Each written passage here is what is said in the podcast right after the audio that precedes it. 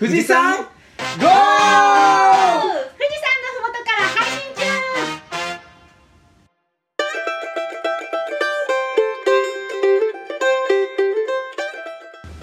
農道富士山号は富士山のふもと静岡県富士宮市の4人でお送りします。メンバーは海外ドラマに夢中なみーちゃんと。本当に本当に本当に本当にライオンだ。のさというと？正しいことを楽しくの麦ちゃんとあ iPhone11 Pro を注文してご機嫌のやっちゃんの4人のパーソナリティとさまざまなゲストをお招きして語らう農業系ポッドキャストです。よろしくお願いします。ということで、本当に本当に本当に？本当に？ライオンライオン知らない？知ってる？あ知ってるよね。びっくりした。行ってきた。みー。ちゃんし行ってきた行ってきた。今日お休みだったんでね。あ富士サファリパークって 富士市と裾野市の間ぐらいにあるあのサファリパークなんですよ。リスナーさんの方はね静岡県にある富士山の富士市と裾野市の間なんですか？そう。子供のくの。にとそう。へ間え富士宮関係ないんですか？富士宮関係ないよ。へえ 富士宮市の東側が富士市でその北東側が裾野市なんだよね。でまあその下が沼津市なんだけどその間にあるのが子どもの国とか富士サファリパークで。でえっとちょっと前から会員券ができてポイントカードが貯まるようになってて。で、まあ、入場料が本当は2700円だけどその券があると安くなったりシーズンによって今裾野市民無料1名無料キャンペーンとか富士市民1名無料キャンペーンとかやってて今日は会員券持ってる人が1月いっぱい1名様無料。大人が2人以上であれば。だから妻と僕と娘で行って娘はまだ3歳以下だからかかんない。大人1人無料だから1人分しか払ってなくてなんやって。今日はねナビゲーションカーに乗ってきました。ナビゲーションかランクルを借りて。行ったこと行ったことある人。はーい。えないやっちゃんだけ。やっちゃんだけ。やっちゃんジャングルバス乗った？ジャングルバスに乗った。ね。うん。あのバスに乗って。てかみーちゃんも行ったことないの。うん基本的に動物園に初めて行ったのが大学生え？え動物いるもんね。うん動物いるからなんかあんまり連れてってもまあ家族で出かけるっていうのも動物がいるからできないし。っかそっかそっかそっかだけどなんかい家感が動物そうだよがねそうだよね。ホーム感たっぷりそうホームだ感がちょっとあって水族館とかの方が気持ちが盛り上がったかな ジャングルバスとかウォーキングサファリっつって一周ぐるっと歩いて回れたりして今日はねキリンに餌あげてえーアルパカみたいなの餌あげたりとかうん。餌あげができるわけよ。へ餌はどんなやつを？葉っぱとか人参とかとか。あの牛系はせんべいみたいになっててうん葉っぱかな葉っぱをせん砕いてせんべいにしたやつとかねうん。いろいろあって意外に冬の方が安くいけるからうん。結構高いんだけど入場料が。冬の方が結構いい穴場スポット。動物も冬の方が動きそうですよね。そうだね。一あのさ基本的にさ餌をずーっと与えてるもので冬眠しないのだかうんうんらみんな日向ぼっこしてるこの時期。うん。グダグダグダグダ。夏場は暑くてねグダーってしてそうそうそうそう。ライオンとかねうん。ちょっと疲れてる感はあるけど。でも結構いつ行ってもねグダーっとしてる。今日も朝クマもライオンもね日向でねポカポカしてるところで寝っ転がってたぐったりのことも聞いたんだけど本当に本当にが頭に入っちゃってすごいじゃん麦ちゃんあえっ、とね僕は正しいことも楽しえ正しい正しいことを楽しくねうん。っていうことをねちょっと今朝のそうだね。公演で聞きましてなんか本当にその言ってることが正論でもそれを楽しく伝えないと誰もこう興味を示してくれない大し事だよね。そういくら正しくてもなんか言い方一つでこうやっぱりこうなんていうの？は反抗じゃないけどうん。聞きたくなかった反発？そう聞きたくなくなったりとかするからなんかその楽しさっていうのが大事だなっていうのを身に染みました。うん。話し手になってくもんね麦ちゃんもね話してみこれからね発信する人になってくる。そうですね。そうだよね。はい。そんなのを勉強したんですね。うんやっちゃんはねあの iPhone のイレブンね。11を昨日注文したんですよ、そう。うちの裏裏裏プロデューサーのトールちゃんもうんいつの間にか iPhone11 になってまあしたよ。イレブンだった。そう。カメラ3つついてるやつ？カメラ3つついてるやつ。タピオカカメラ？3つでねあー。望え遠から超広角まで撮れてそれがその3つのカメラがこうつなぎ目がものすごいスムーズにうん。こういけるっていううね、ん。ものすごい。こういける？あなんだろうこの絵がずれずにってことでしょ？そう。なんかカメラ変える時ってこうパッパってこうか変わったところが分かっちゃいがちなんだけど、分からずにスムーズにこうカメラが切り替わってもう広角から望遠までいけるっていうね、ビデオ撮影にとってすごい革命のようなもう動画コンテンツにこだわってるやっちゃんにとってはかなりのい代物なわけだへえいつ来るの明日早い早いあっという間に来るさすがアマゾンアマゾンアップルアップルあれでしょ家に届いて自分で情報をもう入れ替えるやつそういうことだねそうだよねあれ結構チャレンジだよね携帯会社に行かないであ確かに自分で報情報を移さなきゃいけない。あそうそうそうそうあれ結構なんか宿泊する人いるけどできる人は簡単にで格安スマホ派なのねあそうなんだ。何年もずっとやってて、へそう。だからねちょっと詳しい。えじゃあそのフリーうん。え SIM フリーの iPhone ってめっちゃくちゃ高いんじゃないの？うんうんそんなこことない。アップルから直接買ってるんでしょ？そうそうそう。アップルストアで買って直る接買うの。別に高くないんですえよ、ー。金額は変わらないんだよね安く使える。だからでもあの通信をいっぱいしたい人あの通勤電車乗ったりとかそういう人はあの通信が遅くなっちゃう時間もあるのね。うん。格安スマホって。うん。だからあれだけど私はもうお家で w i f i で使うから全然関係ないから格安でいいの。何？みーちゃんの話は？みーちゃあそうんみーちゃんの話してない。そうです。かあ私。ごめんごめん俺が振んなきゃいけなかった。ごめんみーちゃんなんだっけ？海外ドラマにハマあって海外ドラマね。うんそうそうそうそう。あれ Hulu とか？ソフールの海外ドラマで何何「リベンジ」っていうのを見ていてへお父さんが無実の罪を着せられてで殺されてしまってその復讐を大人になった子供が死に町に戻るっていう。えへえ俺ププ24とかプリズンブレイクぐらいで止まってるわ。海外ドラマ。なんか海外ドラマもなんかどれがいいかなって思って悩悩んじゃったんだけどそのなんでそれなの？なんか一番ひ昼ドラっぽくて面白いかなと思って。昼ドラっえそぽいれはみーちゃんところは w i f i は来てるの？W i f i 来てないから、うん。うん。どうやってあのギガで。そうであんまりハマりすぎちゃうと、うん。あの低速になって1ギガ1000円のやつそうなんだ。とかでもすぐなっちゃうでしょ。すぐなっちゃうからあんまり使わないようにはしてるけど。回線が来てないんだもんね。今ちょっとハマっててシーズン1を3日くらいで見ちゃった。寝不足。寝不足。寝不足じゃないけど。シーズン1っつったって123本あるんじゃないの？40んよんどれくらい？43分くらいで多分 10, 10か15くらいね15話くらいはある。結構いったね。休みの休みの日に結構半分くらいうわで暇人か。面白い。ぜひ。そうか。俺韓国じゃなくて。韓国じゃなくて。やっぱ違うよね。あの韓国系とさあのアメリカ系とさ全然違うね。うん俺24すげえ好きだった。私も見た全部見た。あとへ冬ソナ？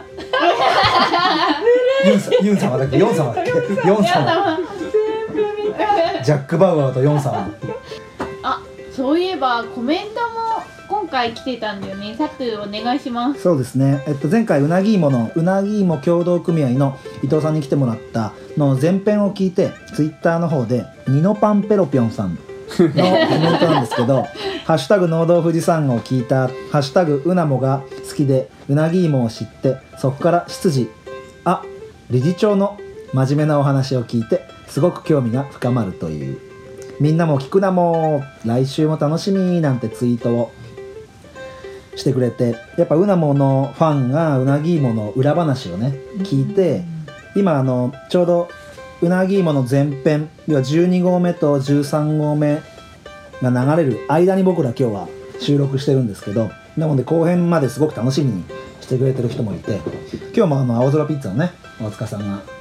今日は青空ピッツァの 大塚さんが来てくれてあの地元の素材を使って地産地消のピザっていうことでいろいろうん。ピザ以外にも深い話を聞いていきたいと思います、店舗じゃなくてねキッチントレーラーで本格的なピッツァが食べれるって形でね富士宮じゃいろんなとこでお店やってお店やってっていうか移動販売されてるからそこら辺の話と麦ちゃんとこのねネギをねそうですね。使ってくれてるから。ギ使ってくれてるので。そこら辺の話も深掘りしていければいいね。はい。じゃあ今から深掘りをしていきたいと思います、はい。メインディッシュへ富士山ゴー！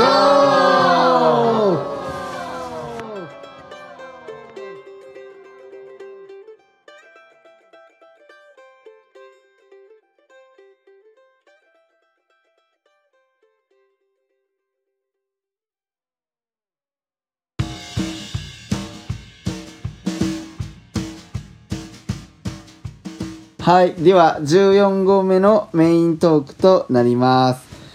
えー、パーソナリティは麦ちゃんとやっちゃんのお二人で、えー、行います。で今日は、えー、とゲストにえっ、と朝霧高原青空ピッツァの大塚祐介さんに来ていただいています。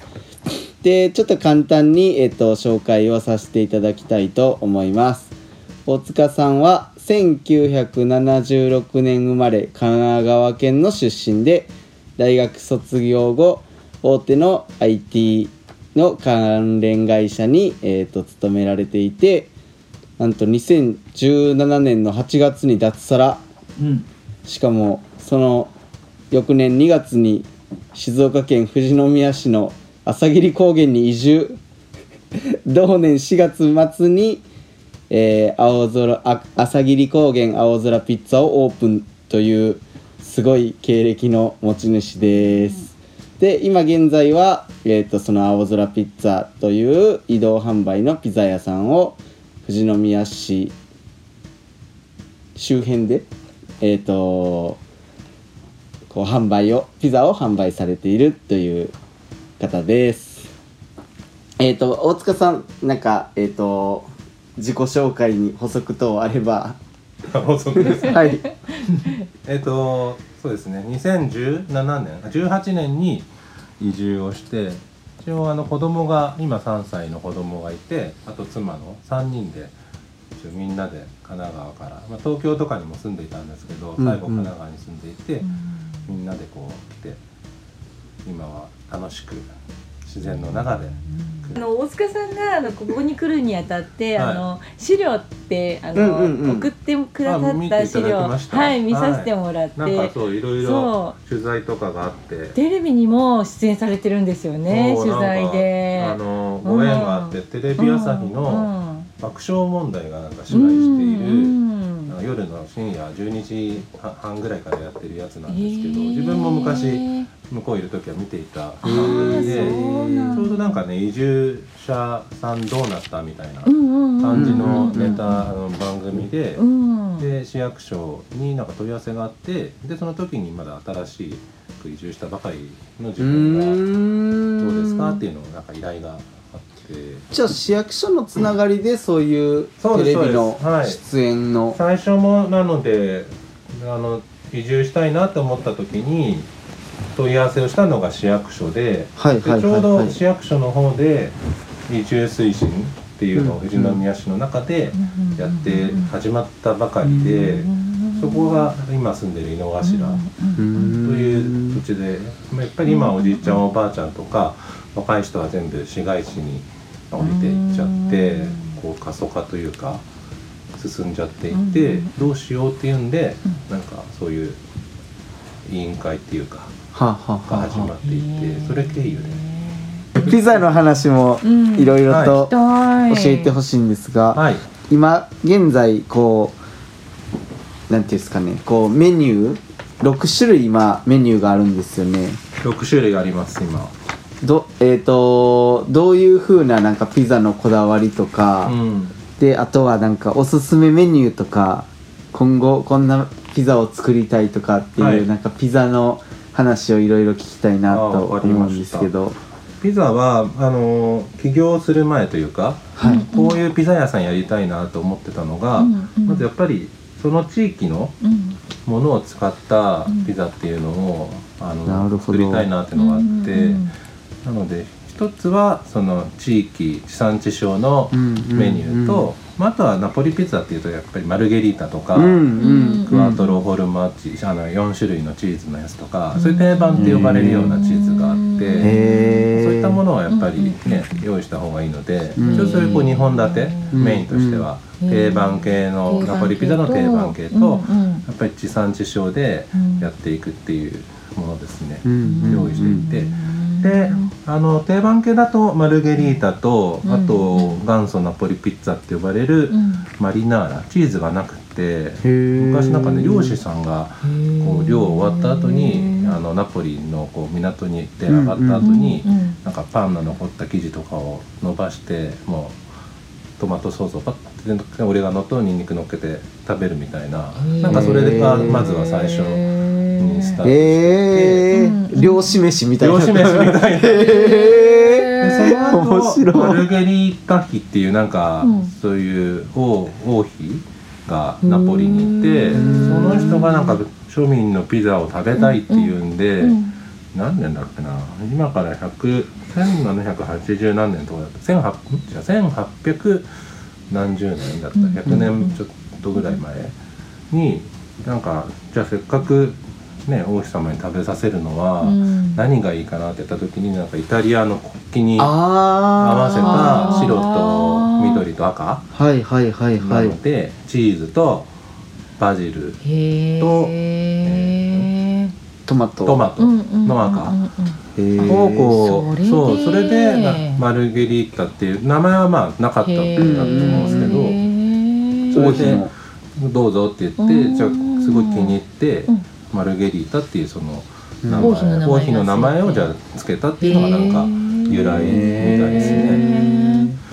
であとは4種類のチーズ。で、うん蜂蜜とこうお店に行くとうん大体こううん蜂蜜が添えられてかけて食べるんですけど、そういったものですね。であとはその富士宮の名産を使ったっていうところで、うんやっぱ富士宮って食材がすごい豊富にあるのがすごい、てよかったなと思うんですけど、うんまず、まあ、サノマンっていうそういう豚肉、お肉を使った、うん。あのメニューと、うん。あとはニジマスがあの井の頭。富士宮のが日本一なのかな確か、うんうんうんでそれを使った、うんあのうん。燻製をしたピッツァっていうの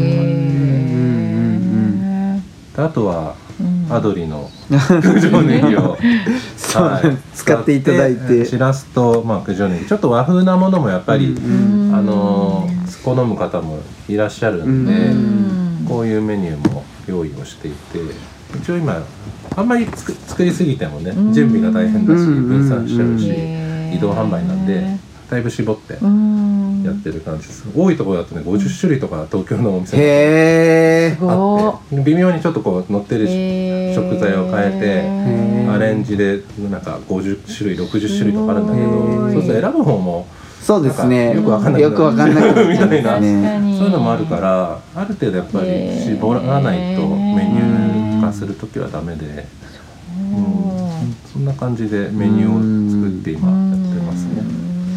僕とねやっちゃんは、うんあの大塚さんのところに一回ねあの試食にししてもら行かしてもらって、うんすっごい美味しかったですよすごいね美味しいの出来たてをそねその場でそうですごい釜があるんですよね。ああのこのこのトレーラーハウスみたいな中に大きな釜があって、あの釜はい石窯？あれは石窯です石窯で400、で薪を使ってやっていて、うん薪を入れて蒸して沖で焼く。400度ぐらいまで上げて、へそれで焼いてます。すぐ焼けちゃったんですよね。あそうそうそう。すぐ来ちゃうみたいな。あそうなんですよね。ねえ400度ぐらいなのでーうん。本当に1分半ぐらいで焼き上げるのがナポリピザ。うんうん皮がなんかこうパリパリなんだけどなんかこうそうふわっとしててうんうんうん縁のとこがこうねこうふわっとこうもちっとしててもちっとしてて。美味しかったんですよ。本当に美味しかったですよね、うんうん。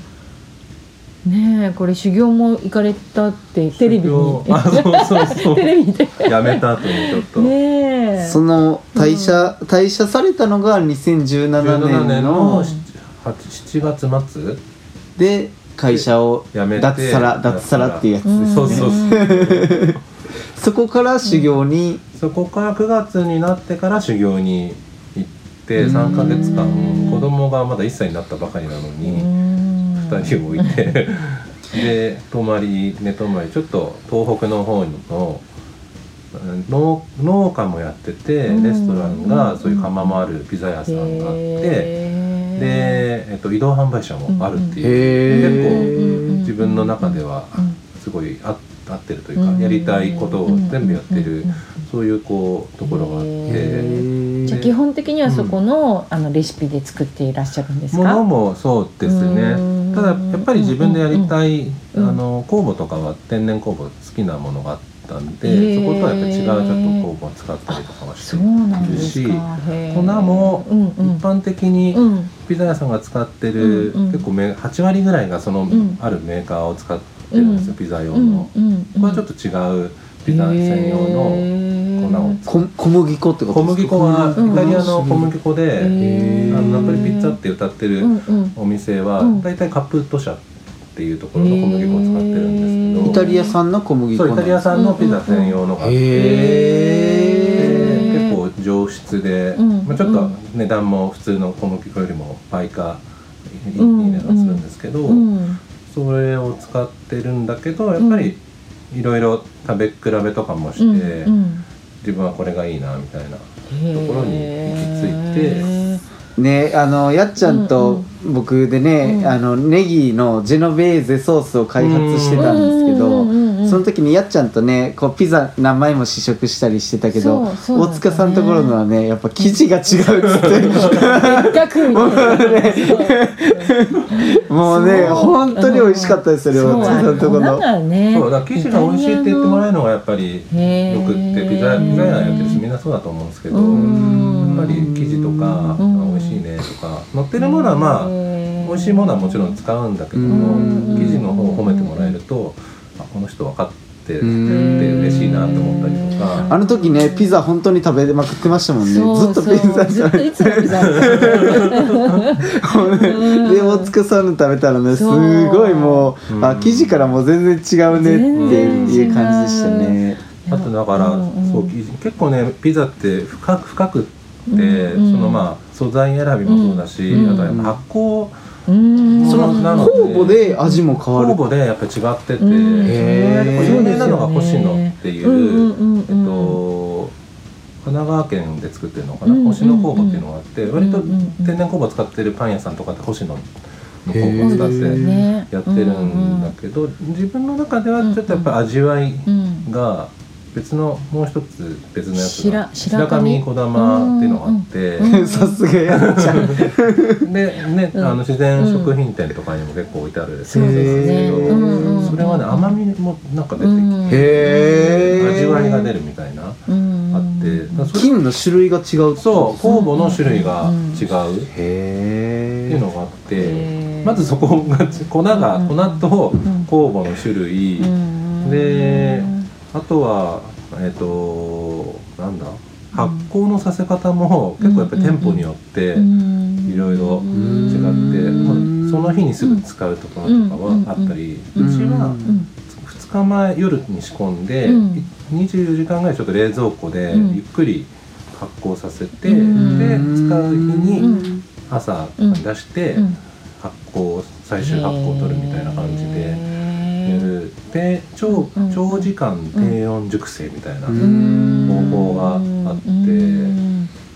そうするとね結構ね甘みが一気に発酵しちゃうと、うん。結構アルコールっぽい匂いになったりとか、うん。急激に発酵させるからあんまり旨味が出ないんだけど、長時間低温だとなんかね甘みがうん。違ってて一回比べたことあるんですよ、すぐやるうん生地と1日置いてやるやつっていうとやっぱりなんか熟成されてる感じがして味にもなんかやっぱり違いがあるなと思って。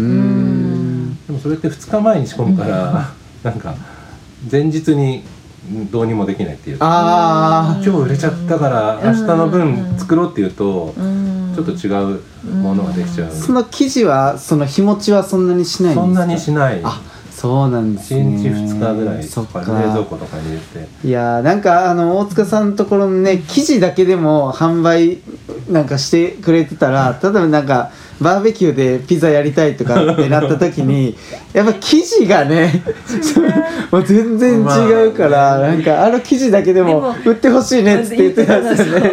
でも今の話聞いたらもうそれはもう無理ってことがよく分かった。やっぱ青空ピッツァに行って食べないと食べれないピザになるっていうことですね。なかなかやっぱその低温熟成そのうん。長長時間のやつはあの美味しいのが分かっててもやっぱすごく手間もかかって時間お金かかる。そうそうなんですよ。そうそうそう。だからコストがかかるから採用してるとこすごいすごい少ないんですよね。その日に作ってその日に全部出しちゃえば場所とかいらないけどうん。それやっちゃうと2日前のものを今日のものみたいなそう。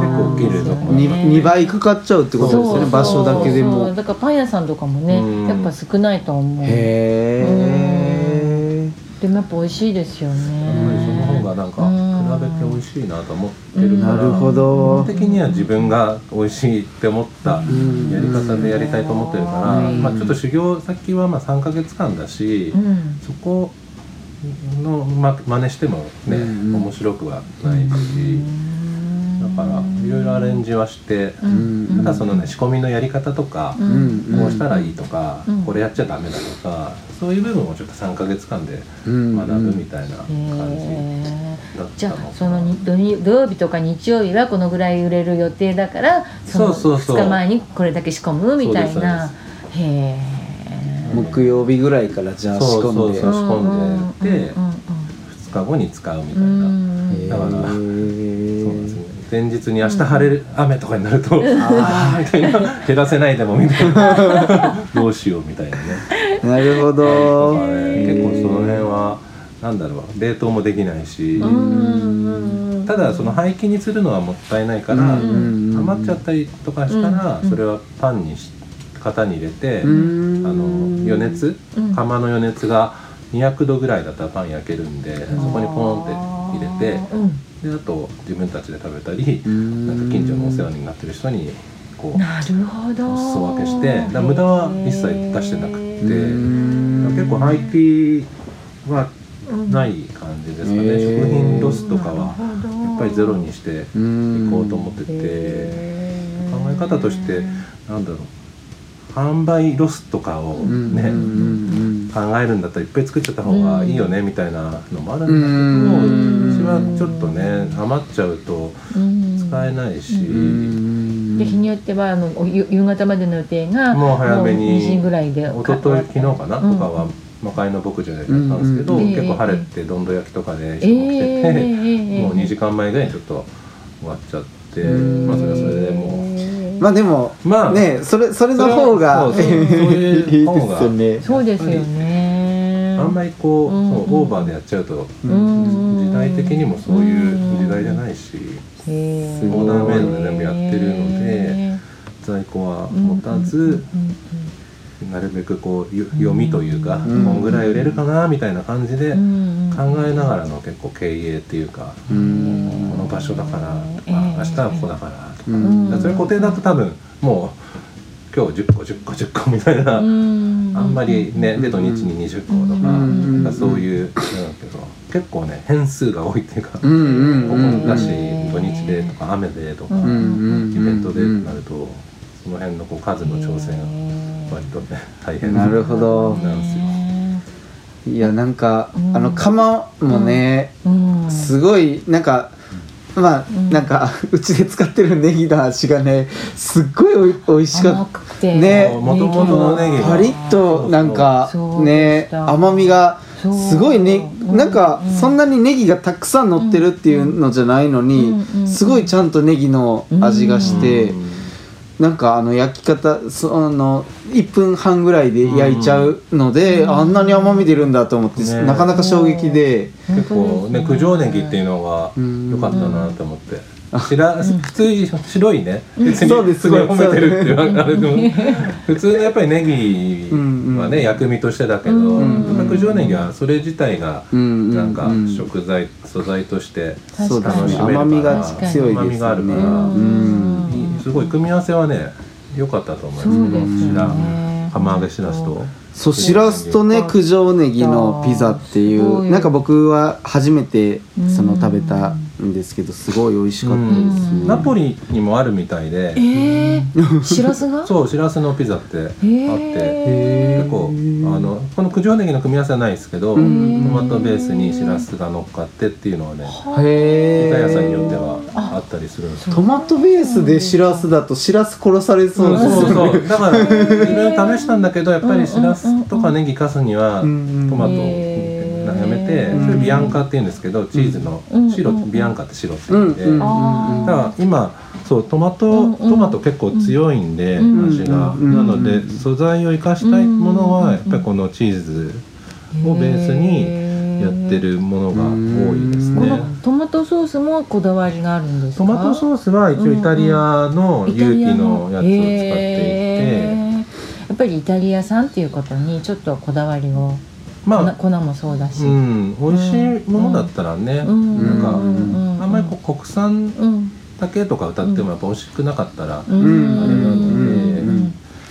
なんか実はねあのこの今回、えっと、初めて、うん。あのゲあのリスナーの方からあのあのゲストの方へのお便りっていうのをいただいて あのうちら的には初めての方で超嬉しくてちょっとあの読まさせてもらってもいいですか、えっと長ネギ芋太郎さんからいただきました。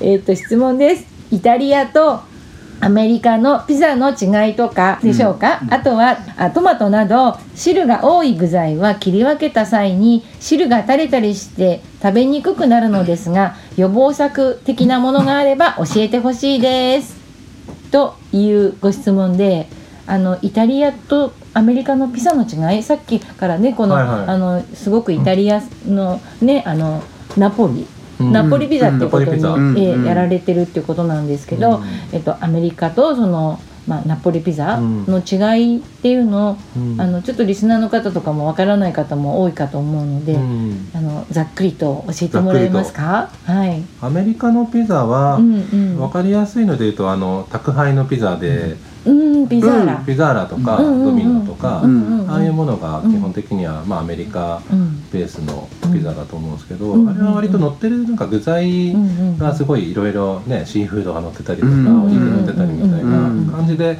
なんか自分はそういうこう乗ってるものを楽しむのがうん。アメリカのザでで結構まあ生地はでも薄かったり厚かったりがあいろいろですよね。ありますようんうんうんただ乗ってるものが豪豪華で確かに確かに、うん。年をこううんうんうん、好きなものを食べるみたいなのがアメリカンなのかなと思ってうんてでまあまああとはうんそうですね。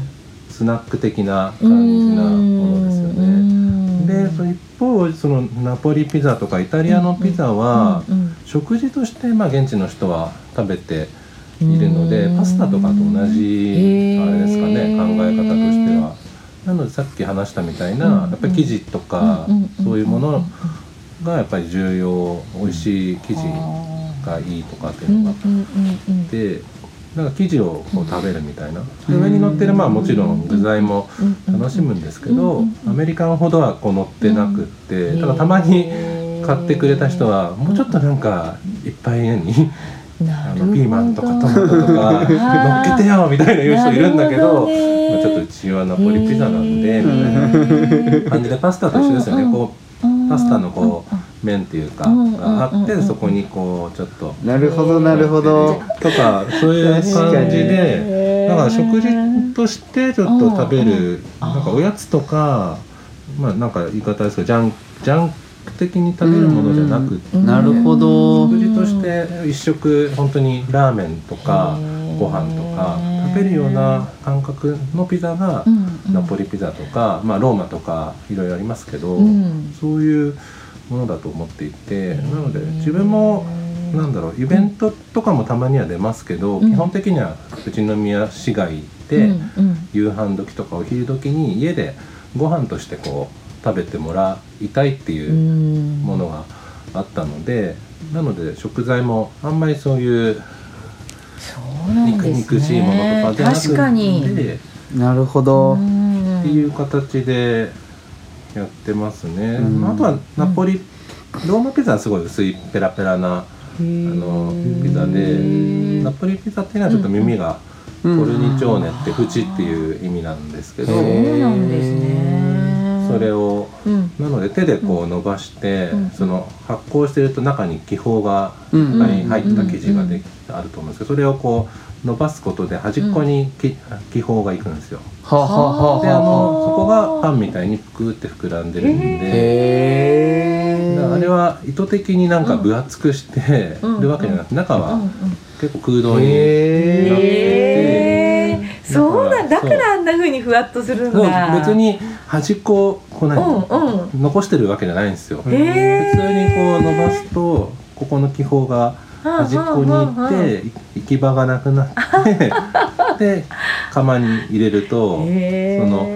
コンベクションって言っても400度ぐらいに全体がうん。なってるので、うん。もう入れた時点でこう全体が温められて耳がぷくーって膨らんでへー。みたいなへ感じのがあのよくこう手で回す。あれはローマ系とかその 端っこがだからええええ。ないないピザかもしれないですようんうんね。へえ本はだからちゃんとつけてやんないと気泡が端っこに行かないじゃないですか。こんなんやってたら、確かに確かに、まああれは遠結構、心力ではいかなそうですもんうん、ね、まあちょっとえーパフォーマンス的的ななやつと。か。うん。もしかしたらそういうのはイタリあのローマピザとか、うん。まあ、ナポリピザでまあ多少こうねパフォーマンスでややるのはあるけど基本は手で伸ばすん置いてですね手で伸ばしてはあ。でそう釜でええ。ちゃんと直火のうん。ところになんかこう板とかは乗っけずにちゃんとうん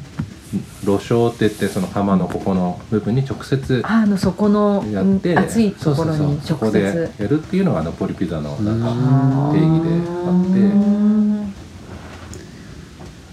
多分アメリカンとかは普通にあれですよね。電気で電気オーブンの中に10分15分ミューってこううん置いて出うん来上がる。なナポリピザはもうちょっとこう短い400度の薪とかを使ったカリッと焼き上げるっていうよう。な定義がある。あるんだよねああとはみなんか水気の？うんあそう水気のね多いほらトマトとかがそのままうん。乗ってたりとかっていうことかな。うん。そうするとまあ確かにまあ確かにねうんこう水っぽいうん。感じで。ええ食べる時にそれ垂れるってことですかね。食べる時に、えっと垂れたりして、はい、切り分けた際に汁が垂れたりして食べにくくなるって書いてありますね。アメリカっぽいピザですか？かもしれない。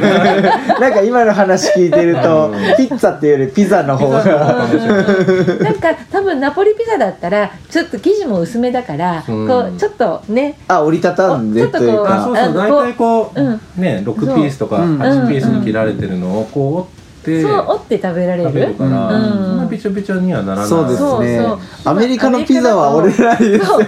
折れない感じ。具が多いから。ね折れないかだかららちょっと水っぽいとこうん垂れちゃうのかな、垂れちゃうのかな。そんな気がしましたね。今の話聞くと。しましたね。確かに。あとは、うん。そうその路上にで焼いてるから、うん。裏が程よくこうこ焦げ焦げてはないけど、うん。ピッとこう立つんですよねこう生地がそのまま持ち上がる、へえあうん。だあれも特徴で、ベロンってならない、うんうんうん。だら確かに。薄いけど。薄いけどあ。400度のところでピッてやってるかあらそこがビシッとか硬い。そうそうなって、うんうん。きちんとこうホールドするという。あか持った時にこうだらんとならないならないようなあああなるほど。感じのもの。なんかそうですね。焼うんき加減とかもちょうど焦げてるとこと焦げてないとことのバランスとかちょうどいい感じですもんね。そういうことか。かもしれませんね。この切った時に汁が垂れちゃなんかねだからおうっていうのは、客さんもうん。これがいいんだよみたいな感じで、うん。そのとんがったところもちゃんと抱えられるっていうか、うん。それも確かに。へーダラーンってなっちゃうピザある。そうそうそう。あるある。やっぱり、うんそう一気に焼けないからあー。ここの温度も低いとそうなっちゃって難しいんですがそこも焦げすぎないようなうんうんうん場所選びと、青空ピッツァは出店は基本なんかどど富士宮市が多い。他の他のところはね行ったことないんですよ。あ市そう内だけで。へー。で出店場所もね、うん。最初の初年度で25とか30箇所ぐらいできて、うん。で大体こいつ手でうん。打ち出していいよとか言われてやっていてうん。でそこで回してたらなんかそれでこうあの収入っていうか売り上げもあったから、うん。なんか無理して遠く行かなくてもいいかみたいな感じになったんでもともと観光、ね、北部の朝霧高原って観観光地で、そこも人来るし、で下降りればね13万人いるうん。市街地だから、うん。なんとかなるか富士宮市な。13万人の人口がね、13万はい。そうでもなんかあのおあの大塚さんの資料の中に、うん。えっとこうあのデリバリーのあ。届かないところをうん。こう回っあのあマーケティング的にあテテレビのですから、はいマーケティング的に、あのそういうところを回ってるんです、みたいの言ってて、はいさすがだなと思って 見てたんですけどそういう感じなんですね。そうですそうです。やっぱりなんかどういうふうにマ,、うんマーケティングじゃないですけどね、うんずっとマーケティングやってたんで、え売り方とかも、うんやっぱりデリバリーのとこに行くとそこと競合になっちゃうし、うんせっかく移動販売なんだったら、うん。来ないような場所にうん行って、うんそれで喜ばれた方えがいいうんので、そんな感じでやうってますね。ん。そのなんか出店する時とかって出店料とかってかかるんですか？価格基本的にはかかります。あかかるんですうん。ああいうのねって。へえそうか。基だ本的には。ね魔界の牧場とかだってなんかレストランとかもあるから。そうテナントとかでやってるところはやっぱかかるし、うん。イベントとかはすごい値段、あの出店料がやっぱりかかるんですよ。かかるんですね。ただそれを払ってでも売れるんだったらいいけど、うんただうちはちょっとやっぱりオーダー受けてうん。一枚一枚作るので作り置きもしてないし、うん。そうすると1時間に焼ける枚数ってうん。決まっちゃうんですよ、うん。えはいはいはい。そうするとそれで計算してうん。やると、うん。ちょっとやっぱ大型イベントって、あの主主催側の方の希望も無理だし枚数とか焼けないし、だから基本的にはちょっと出店はせずに、通のなるほどなるほ買どってくれるところでうん。やって、うん。あとやり方としてうん。一回買って美味しいなと思ってもらったらまた買いに来てくれる可うん。能性の方がリピートで買ってくれる方がうん。新規のイベントって1回限りじゃないですか。うん。そうですよね。1回買っておしまいっていうのを何度もやると、うん。売れるのか売れないのか分かんない、うんマーケティングするよりも、うん売れるここでやればこんぐらい売れる、うん。をうん。じゃあ10回やればこんぐらいうんの枚数売れるよ、うん。うん。毎月やればうん。の方がうん。安定経営になるんで、うん。だからあんまりむやみに広げたりうん。して新規はやらずにうん。大体月1ぐらいでやってぶれないようにやってなるほど、なんかその出店の方法にもなんか大塚さんの哲学が見えます本ね、当ですよるねいい。やなんかポリシーというかね、うんそういうこう記事とかもできるだけ残さないとか、うん機会ロスを少なくするよりは、うん。ねそういう風ななんか無駄を減らすというか。いうねうん。食品ロスとかいろいろねあるじゃないですかうそうんいう問題が今は。確かに。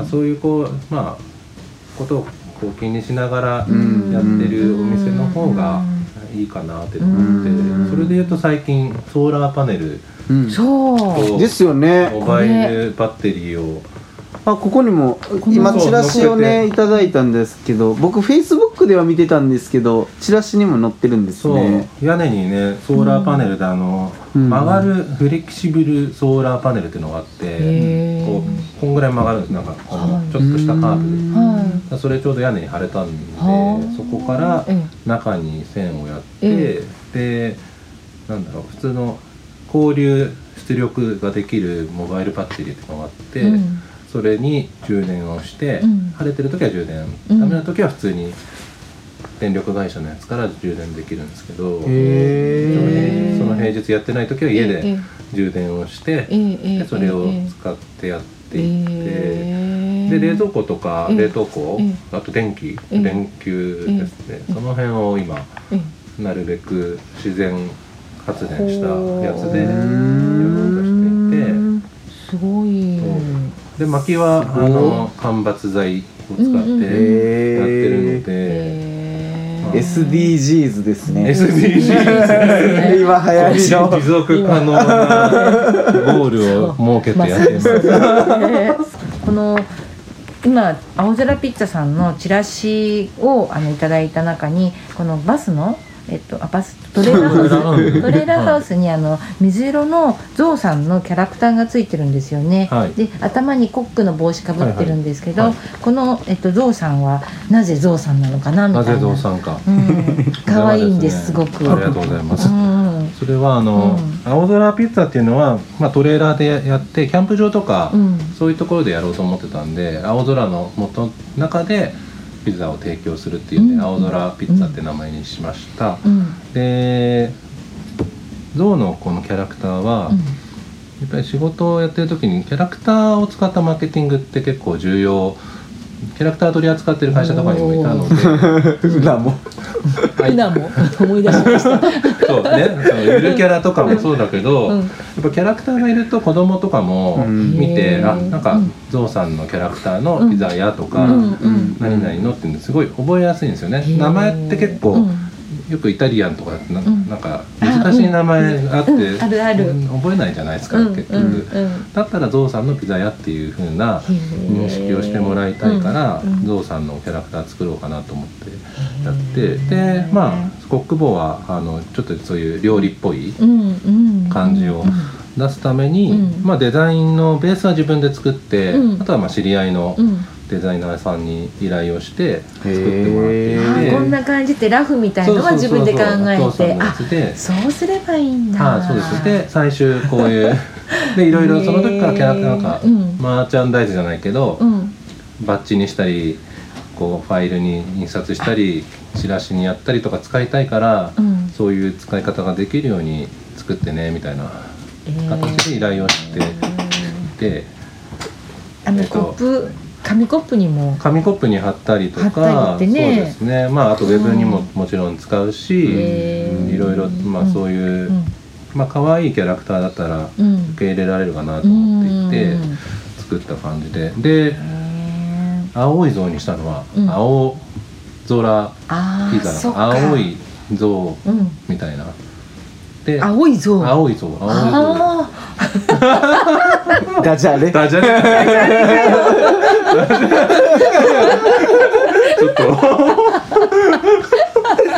だけどこの白トレーラーがその白で白白っていうか真っ白っていうかあちょっとクリームかかっうんそうそうそうそう。真っ白じゃた感じのねにそう。この青いゾウさんがすごいねる。おしゃれなんですよね。ーちょっと丸いんですよね丸い。トレーーラーハウスが、うんそうそうそうう。ん。あれ特注なんですか？あれはうん。日本で作ってる会社があって、こうへいうのを作ってえいてそのトレ,、トレうん。キャンピングトレーラーにもできるし、移動販売車にもできるっていうのがあって、うん。なんか色とかもオーダーはできうんるん。だあそうけど、なんですね。まあやっぱりお店によっては結構絵をいっぱい入れちゃったりとか、あったんだけど、うん。やっぱりシンプルイズベストじゃないけど、うんシンプルイズベストですね、うん。で看板とか旗とか、うん。そういったもので装飾はすればいいじゃんっていうのがあって、確かに。逆に目立つ、そう逆にうん。いろいろ入れようとしちゃうんですね、うんやっぱり電話番号入れた方がいいじゃんとか URL 入れた方がいいじゃんとか多分そういうのはみんな思うと思うんだけど、うん。もう本当にこっちと向こうあの前方と左右にこうやるだけで。うん。なのでこれも自分であの発注して自分で貼ってシールをええ。すごいやったりとかしてできるだけ自分でできるもの DIY をしてうん。あのやってますね。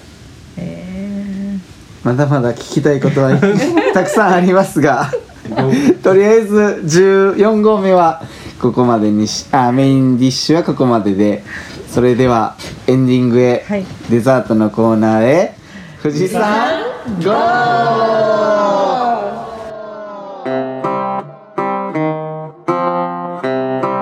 デザートの時間になりました。デザートはサトゥーとみーちゃんの2人でお送りします。引き続きえーデザートも大塚さんに来ていただきます。よろしくお願いしおます。お願いします願いします。なんかみーちゃん質問があるらしいじゃん。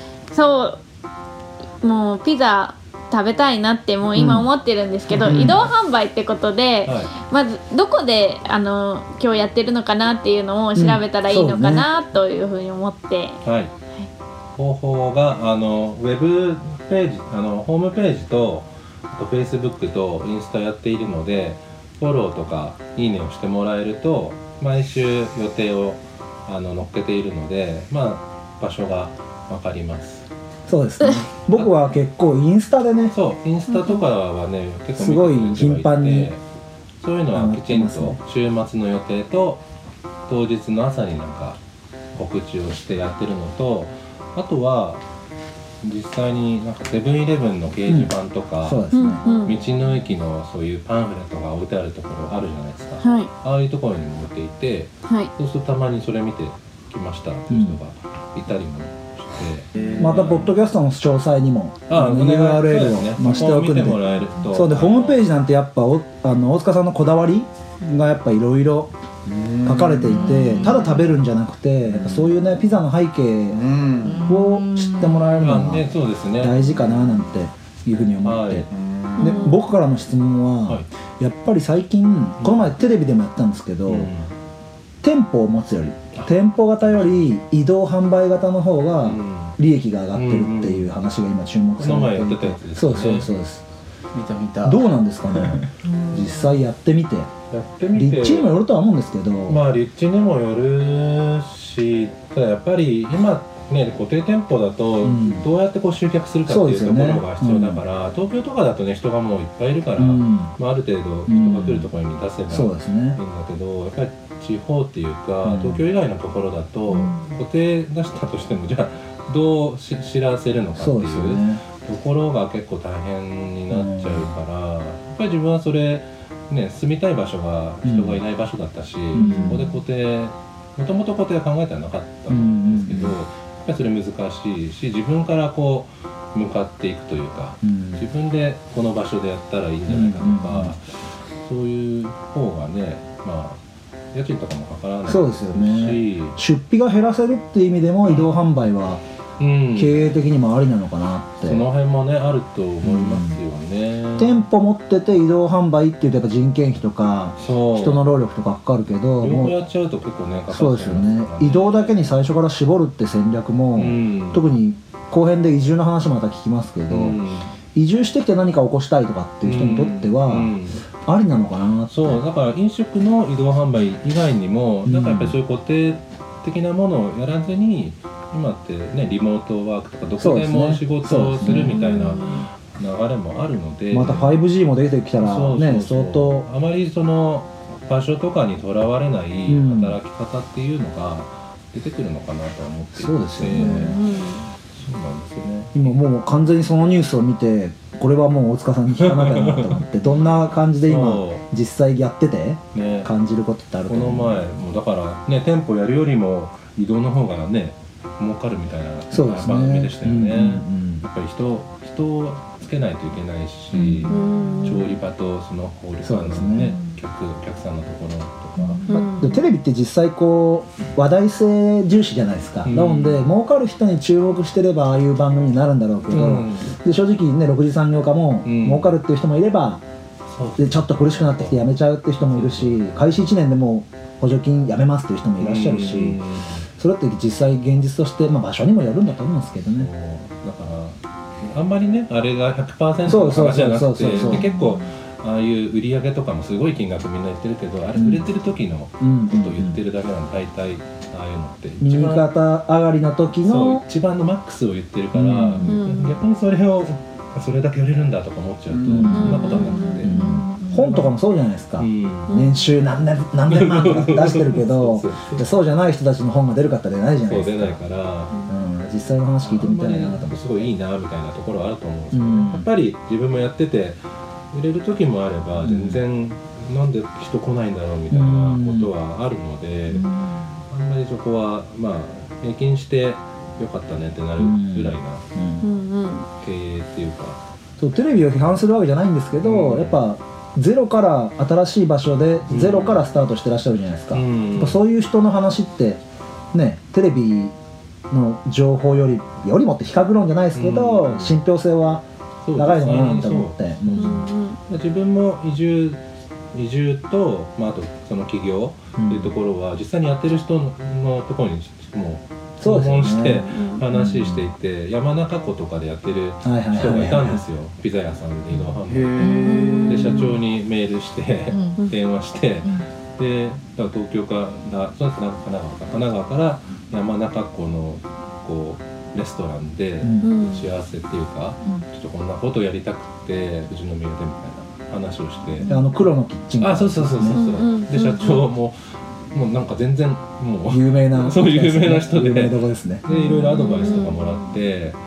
でまあそれもあってじゃあちょっとやってみようかなみたいうん。な助言をいただいてやっぱり実際にやってるねうん。うんそうですよね。話を聞くとうん。あの分かることもあるんで、僕も農業入ってくる時にいろんな人の話聞くじゃないですか、でいいことばかりじゃないじゃないですか、うん。話は。でその中でやっぱどう決断するか。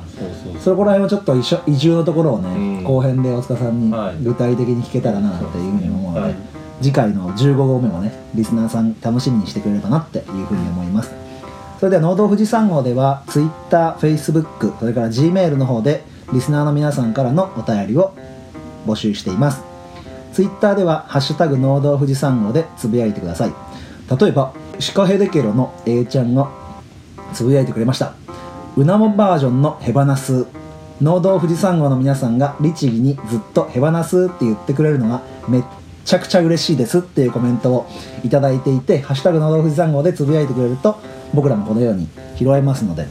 ただ単に僕らなんかこの静岡県富士宮市の方言がないんだよね「さよなら」とかっていう時にさうんだらーくらいしかないかだらねそうだなんか。とかヘバナスを超える言葉をなんか作りたいって思ってるけどないんだよなんかあるかないいよね。やっぱさ特徴のある方言があってうん。そうやってみんなで使って楽しめるみたいな、うん。やっぱ「ら」ぐらいし「だら」「ら」うんさよなららー。くらいしか言わないけど。それ信号じゃん。信号信号さよでなら。らそれから Facebook ページも農道富士山号で作っているので収録の様子なんかとか、えー、と何日に収録するのでみたいなメッセージも上げてますのでそこにコメントしてくれたらそれでまた、えーゲストの方に質問もしていますのでよろしくお願いします。Gmail アドレスは農道2235 gmail.com です NOUDOU223 数字の 223GO gmail.com でお待ちしております。今ちょっとあのメンバーには大塚さんにも LINE で送ったんですけどオープンチャットチャレンジしてみようかなと思っててあの LINE グループってそのか新しく入った人過去のチャット見れないじゃないですか。グループってグループトークって。そう見れないね。そうだけどオープンチャットって、うん。えっと、要は偽名で入れます。うん。LINE の名前で入るんじゃなくてオープンチャット用それぞれの例えば農道富士山号ってあってボンド塾ってチャットがあるとしたら農道富士山号用の名前と、えっと、ボンド塾用の名前で勝手に自分で作れるんですよ。で Twitter みたいに使える LINE グループ LINE チャットみたいな形で使えたらなと思って今実験的に作ってみたんでちょっと使いながら例えば今収録していて僕とみーちゃんメイントーク聞いてたじゃん、そこでこんな話してますなんてチャットで入れて、リスナーさんと何時から今日収録するんでチャットオープンチャット入ってきてくださいなんて言ってね、うんうん。こんなこと話してますよ。ピザとピッツァの違い話してますなんて言ったら質問ポンポン来るかもしれないじゃないですか、うんうん。そんな感じで使えないかなと思ってちょっと作ってみたもんで、うんうんチャレンジしてみてもらえればな。でもしリスナーさんもあのオープンチャットで LINE の方で調べてくれて入ってこれるようでしたら入ってきてみてくれると僕らが実験的に使ってる様子もちょっと見れるみたいな形で実験的に LINE のオープンチャットも作ってみましたのでまあトライアンドエラーで僕らも積み重ねていければなっていうふうに思います。それじゃあ今日もヘバナスで締めますか？なんか新しい言葉作りますか、みーちゃん即興でヘバナラ何それ。ヘ 何それ。バナスとさよならと富士宮のラをかけて。まずさヘバナがどういう意味なんだろうね。う、ーん。あヘバネも言うらしいの。うん。ヘバがではねですかね。ではねヘバネヘバネはねなんか敬語じゃないバージョンみたいなの。ヘバナスって丁寧に言ってるみたいな。さよなら？そうそうそう。さいなら。またねーみたいな感覚とまた会いましょうみたいな感覚なのかな。うんまたそれはあの多分これを聞いてシカヘイケロでもう一回説明してくれるかもしれないけど僕のあの過去のバックナンバーを聞いた中だとヘバネがちょっとファンキーっていうかラフな感じ。うんうん。でヘバナスがちょっとまあフォーマルとか丁寧な感じ。うんうん。なのかななんていうふうに思うんだよね。でバイバイとさよならみたいなこう違いなのかな？わかんない。ヘバネで終わる。でもなんかね人様のポッドキャストの変えてヘバやつナラとか。を使うだヘバナ使い続けるのもなんかあの A ちゃんは律儀になんて言ってくれてたけどそろそろ自分ら帰ろうよみたいなね。なんかさ富士宮のさ、うん人ってさよならのことささよならって言わない？ああ言う人いる。うーん。さいならも言うじゃそんう。さいならとなんかかこうイントネーションはちょっと違う。うーん。もう一回言ってくださいさよならのことをさよならって、うん。さよなら。さよならっていう、初めて聞いなんだろうねこのだ「ら」に対するさよなんなか「うん。だら」とか「ら」とか「たさよなら」もともと「ら」入ってるしね。うん「さよなら」さよだら。だからもう言葉の意味が違うじゃん「だら」ってなんか質問する時だらってなるじゃん。そううん。そうだなとか「明日学校行くら?」とか。あ奈良奈良でも飛んじゃうと。え？なんか麦ちゃん奈良だよね。どういうこと？じゃあ今日も、えーヘバナスで使いやすい言葉ではい。全国共通使いやすいさよならのあれでヘバナスを。はい。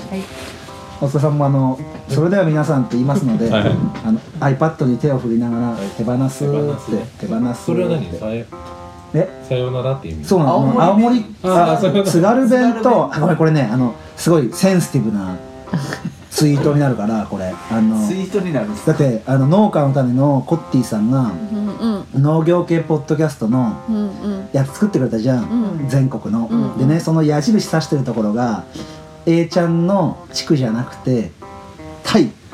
えっとあの戦いがあるじゃん。津軽。津軽とと青森みたいあ青森じゃないんだっけ？じゃんあめめめめめなんだっけ？忘れちゃった。八戸。八戸と津津そうそうそう。軽。でシカヘデケロは八戸じゃん。なんだけど津軽の方を指しちゃってたわけ。そしたらあの A ちゃんはあののコッティさんにちょっとあのふざけながらねそこら辺の話をするぐらいちょっとセンシティブな内容だから、へ戦いがあるんだよね。ーそれ労働富士山号は富士宮を指してたんですか？あ見てないね。あんまりそこまでこだわってないから、でそれぐらいなんか矢印で指すとこを見るぐらいなんかそういう意識があって、あのクレイジーアグリジャパン最近出てないけどヒロポンさんは津軽なんだよね、うん。でシカヘデケロは八戸とかうんの方だもんで、そこら辺でね対戦が新年会やりながら対戦があるんじゃないかなというふうに。じゃあヘバナスで。はい。はいそれでは皆さん手放す。さいなら